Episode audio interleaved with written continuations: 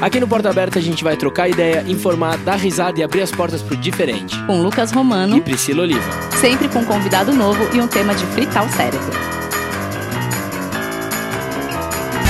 Olá, Bertinhos Olá, e Abertinhas! Bertinhos e Sejam muito bem-vindos ao mês especial do orgulho LGBTQIAP+, do Porta Aberta Podcast. Ó, galera, esse mês é super importante, pois ressalta a visibilidade da comunidade LGBTQIAP+, que eu tenho muito orgulho de fazer parte. Durante muitos anos, essa comunidade foi invisibilizada por simplesmente existir, e hoje, mais do que nunca, a gente precisa se fortalecer. E se você quiser entender melhor por que junho é considerado o mês do orgulho LGBTQIAP+, vai lá no nosso episódio número 32 com o advogado Renan Quinalha, que olha, gente, tá maravilhoso. Renan explicou tudo, tudo, tudo, tudo direitinho. E pra esse ano, ah, Brasil, esse ano a gente resolveu fazer o quê? Uma, uma coisinha um pouquinho mais especial e a gente fez alguns episódios para você entender melhor o que significa cada letra da sigla. Pois é, não sei se você sabe, mas pra gente chegar hoje na sigla LGBTQIAP+, aconteceram algumas mudanças já na sigla, né? Então, Pri, dá uma contextualizada aí nessa galera dessas mudanças. Bora lá, Brasil. Bom, é o seguinte, lá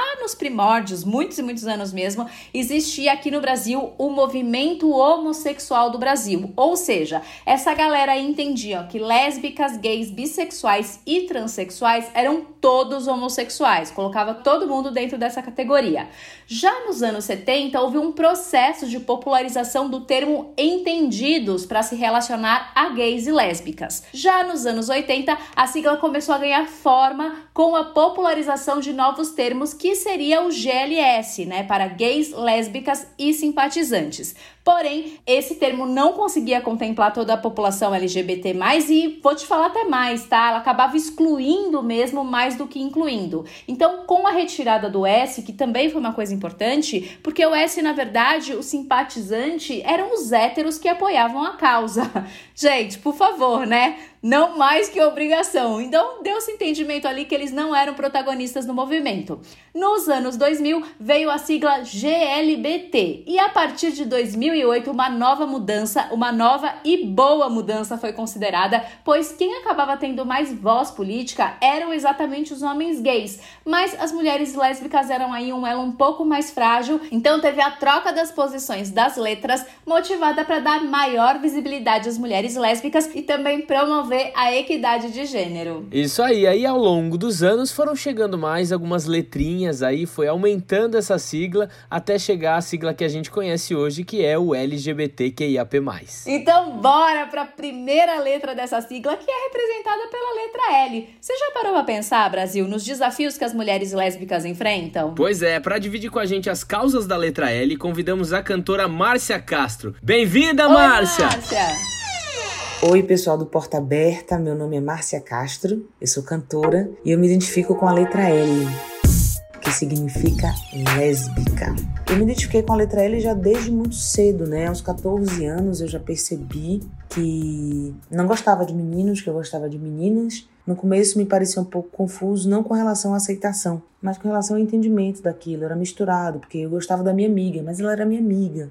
Então, como é que eu gostava da minha amiga de um jeito que não era sua amiga? Isso ficou um pouco confuso, mas essa confusão se esclareceu logo no primeiro, no primeiro beijo, no, na primeira consciência do desejo mesmo. E entendi ali naquele momento que eu era L, que eu era lésbica. Desde muito cedo, né, em minha casa, meu pai principalmente percebia, talvez até antes de mim, nesse, conscientemente, né, que eu era lésbica. E ele sempre me empoderou muito nesse sentido, né? Ele sempre me trouxe muita segurança com relação a afeto, com relação a acolhimento. E isso para mim foi extremamente importante.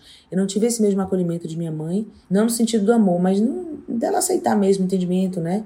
Que a única filha dela era lésbica. Então, né, eu quebrei, talvez um pouco a expectativa do castelo, que as mães criam, né, algumas mães criam, né, principalmente naquela época ali, década de 80, 90, na verdade. Mas meu pai não, meu pai ele me trouxe sempre muita segurança, muito acolhimento e isso me fez ter muita força para enfrentar todos os desafios que ser lésbica impõe nesse mundo, né? Na verdade, não só ser lésbica, mas ser LGBTQIA+.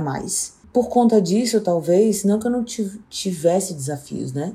O mundo, sendo você sendo mulher e sendo lésbica hoje, Sempre você vai ter mais desafios do que uma pessoa, do que um homem heteronormativo, né? Porém, eu consegui, por conta desse, dessa força emocional trazida dentro de minha casa, eu consegui driblar muitos desses desafios. Então, eu não tenho nada na minha mente que me chegue como o maior desafio. Talvez para mim o maior desafio que continua sendo hoje é não conseguir poder viver de modo íntegro e completamente transparente um amor com a minha parceira nas ruas andando de mão dadas ou dar um beijo em rua explicitamente com medo de violência, né? Tem alguns lugares que a gente, que a gente se sente mais à vontade e tem outros lugares que a, gente, que a gente não se sente. Ou seja, você tem uma limitação da sua liberdade com relação a isso e medo de violência, efetivamente, né?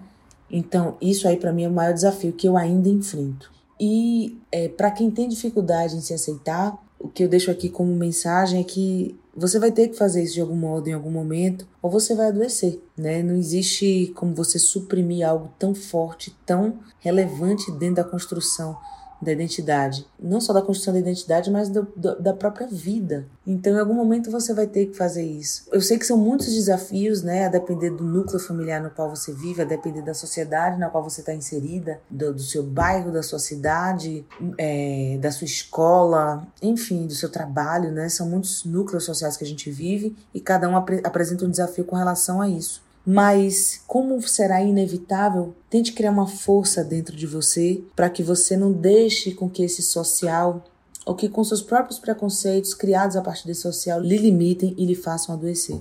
Então é esse é a mensagem que eu deixo aqui. Tente criar essa força emocional, essa musculatura emocional, porque esse momento será inevitável. E aí, na verdade, vai ser uma questão de quando será e quanto tempo você vai arrastar e quanta energia você vai perder para que esse momento chegue. Enfrente logo. São desafios muitos, eu sei, mas eu acho que nada mais forte e empoderador do que a liberdade de viver os nossos desejos e, na verdade, a nossa, a nossa essência, né? O nosso propósito no mundo. Ai, obrigado, Márcia. Foi lindo, lindo. Ai, mensagem Márcia, linda. a gente adorou. Muito obrigada por dividir aqui a sua vivência com a gente. A gente amou. Ah, e Lógico, além do agradecimento pelo episódio, fica aqui também a nossa torcida para a chegada da Maria Flor aí, que ela venha Uhul. com muita saúde. Um beijo bem grande em vocês. Muito! E para você que ouviu até aqui, dá uma passeadinha aí no nosso podcast para ouvir sobre as outras letras dentro dessa sigla maravilhosa. E não esquece de seguir a gente lá no Instagram, né, Pri? Isso mesmo, arroba Porta Aberta Podcast. Até o próximo episódio. Um beijo, galera! Um beijo! Tchau!